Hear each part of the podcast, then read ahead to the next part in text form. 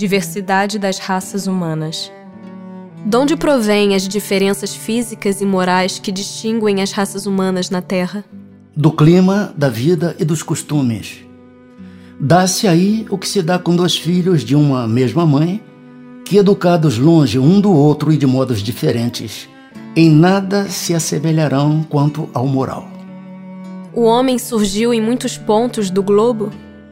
Sim, e em épocas várias, o que também constitui uma das causas da diversidade das raças.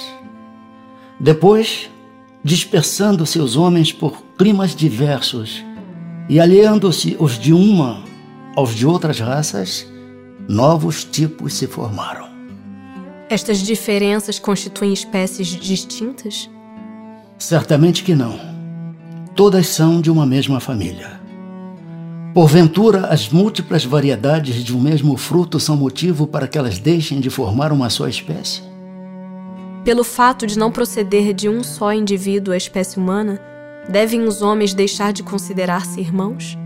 Todos os homens são irmãos em Deus, porque são animados pelo Espírito e tendem para o mesmo fim.